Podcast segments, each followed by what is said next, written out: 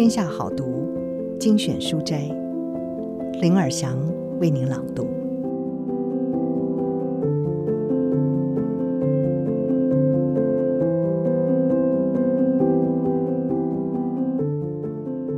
今天要为您朗读的是《悲痛的保存期限》，陪伴自己与他人面对生命重大失去的幸存法则。作者是诺拉·麦肯纳利。她三十多岁的时候，在几个星期内连续失去了她的丈夫、未出世的孩子，还有她的父亲。她的人生因此分崩离析。在这本书里，她分享自己与身边遭受人生重大失去者的故事，给予悲伤同行的减痛方案，还有那些不知道如何安慰。陪伴他人的人，一些不会踩到地雷、让人尴尬的安慰指南，希望能够抚慰更多伤痕累累的心。他说：“我们会不断经历，却永远无法适应，但总能找到不那么痛的姿态，与悲伤同行。”诺拉是一位说故事的高手，她最有名的地方就是能够把我们大多数人避之唯恐不及。令人觉得难以言说，或者是让人不舒服的谈话内容，处理得既贴心又轻松。而她的身材非常高大，这也是出了名的。她是一九九八年报喜天主教学校票选荣获最佳幽默奖的得主。以下是今天的书斋。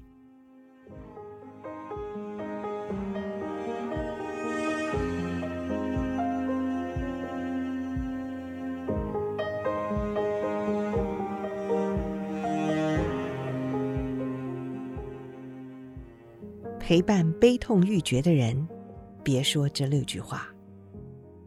我们每个人或许都面临过这样的经验：最好的朋友爸爸意外走了，女朋友养了十年的小狗狗过世了。你想为他们做什么，说些安慰的话，却句句踩雷。安慰人的时候，这六句话可以别说吗？当你待在一个情感受到重创的人身边的时候，沉默感觉就好像敌人，这很尴尬，对吧？其实，只有在你相信打破沉默是你的责任的时候，才会让人觉得尴尬。这不是你的责任。同情不是关于你该如何自处吗？的确不是。如果沉默对你来说很尴尬，那么。就享受一下尴尬吧。我会保持沉默，看看会有什么进展。我会等着你再说点什么，看看你如何利用沉默的空档，去反思自己刚刚所讲的内容，以及你会怎么样表现。你可能会哭，这样没有关系。但是我不会急着安慰你，情况一定会好起来。我也不会刻意赞美你已经做得很好了。我不会劈头给你一堆世俗的建议。我不会去打扰那份沉默。当你不知道说什么，就化身为一对耳朵吧。我不一定知道该说什么，但是我知道该如何倾听。我们所有的人都可以从倾听开始出发。具体来说，只要听就好了，不要说话。就算你想要用你自己的建议，或是你自己的意识来打断讲故事的人，你也不能这么做。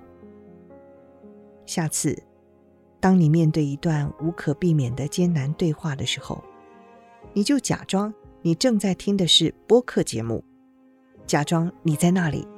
化身为一对为了受苦的人而存在的耳朵，为他们洗耳恭听。你可能会发出“嗯”的声音，或是热情的点头，表示你正在倾听。但是，你不需要插话。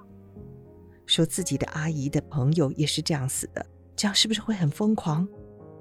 其实并不疯狂，这会分散我们对于目前的故事的注意力。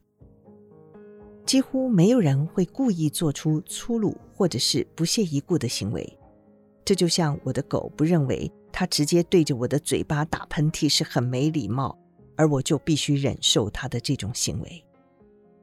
我曾经在许多关于悲痛的对话里，觉得自己被强行喂了一勺糖。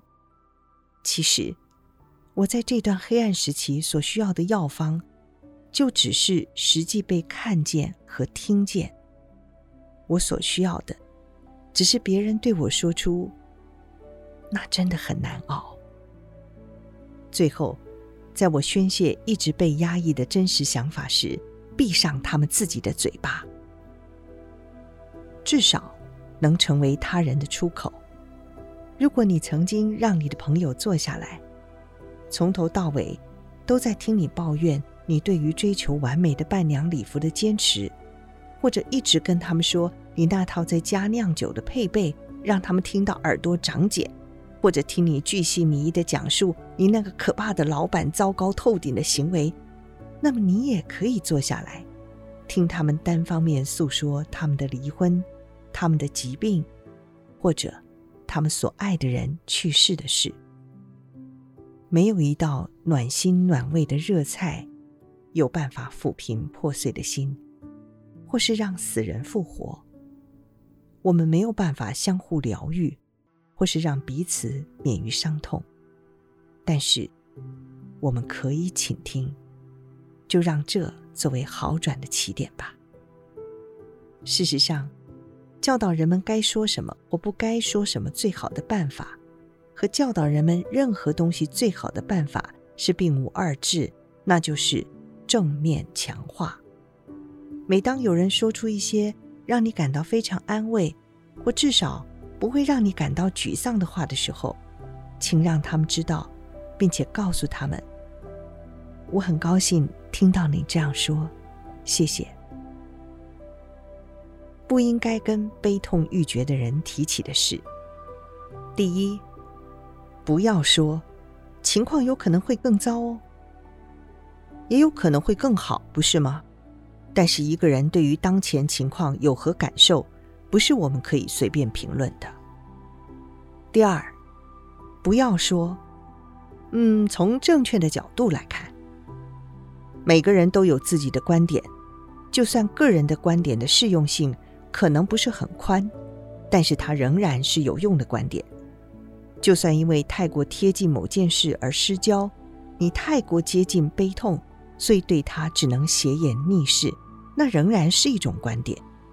除非有人站在地面，特地问你从三万英尺的高度看下来的视野如何，否则就让他们从现在的处境来发言，他们必须如此。第三。不要说，嗯，这是你应该要去做的。除非你真的曾经经历过和我一样的处境，除非我特地向你征求意见，否则我不想听到任何为我好的建议。第四，不要说，这值得去做哦。我不是才刚说过吗？我不想听你的建议了吗？请不要再想尽办法偷渡你的建议给我了。第五，不要说，你真是太坚强了。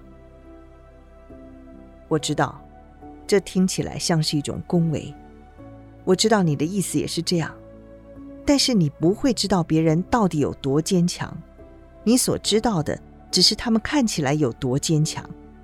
当他们听到这种恭维的时候，会让他们觉得坚强起来似乎是他们唯一的选择，就好像把他们的软弱表现出来就没有办法受人钦佩了。第六，不要说“嗯，这事出必有因”，不，才不是。以上书摘摘自《天下杂志》出版，《悲痛的保存期限》。陪伴自己与他人，面对生命重大失去的幸存法则。陪伴悲痛欲绝的人，请别说这六句话。